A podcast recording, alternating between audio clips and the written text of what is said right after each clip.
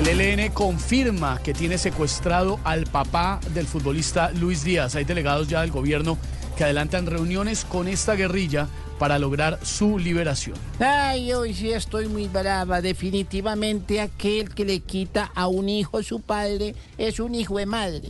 En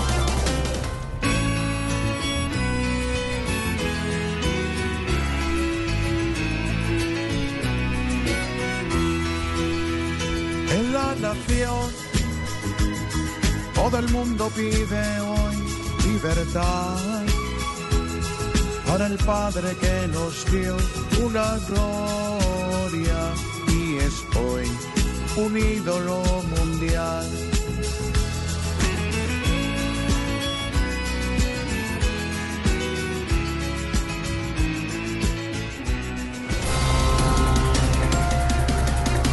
gobierno nacional alista decreto para el incremento de la tarifa de los peajes. Pepe, pero no se preocupen que aún hay dos opciones para que se salven de pagar esos peajes, Esteban. Una es viajar en bus. No me diga, tía. ¿Y la otra? Eh, que aspiren a la vicepresidencia para tener su propio helicóptero. Ya, ya, ya, ya. ya.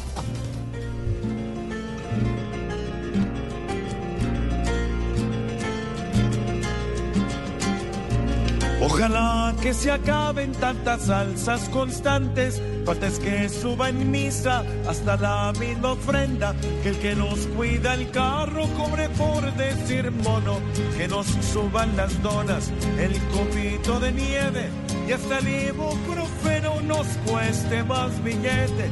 Ojalá que Gustavo piense más en la gente y no les dé tan duro con todas sus acciones. Ojalá que interceda sin tantos apretones.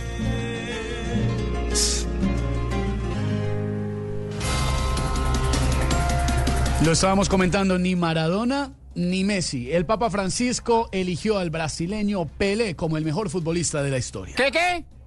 No Sí, joda, el Papa ya está como Quintero y Bolívar. ¿Qué? ¿Por qué? ¿Cómo que por qué? Porque a toda hora es Pelé y Pelé y Pelé. No joda.